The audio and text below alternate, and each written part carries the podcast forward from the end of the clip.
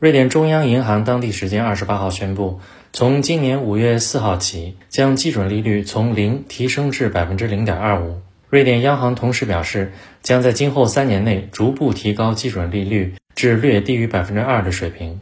瑞典央行当天在一份新闻公报中说，瑞典通货膨胀率创三十年来新高，并预期高通胀将持续一段时间，因此决定加息，以应对通胀给经济带来的负面影响。瑞典央行表示。受当前全球供应链、地缘政治、大宗商品等领域的不确定性影响，能源和食品价格持续上涨，并将进一步推高通胀水平。瑞典央行当天预计，2022年瑞典经济增长率将为 2.8%，2023 和2024年经济增长率均为1.4%。瑞典中央统计局十四号发布的最新数据显示，该国三月通货膨胀率为6.1%，为1991年12月以来最高值。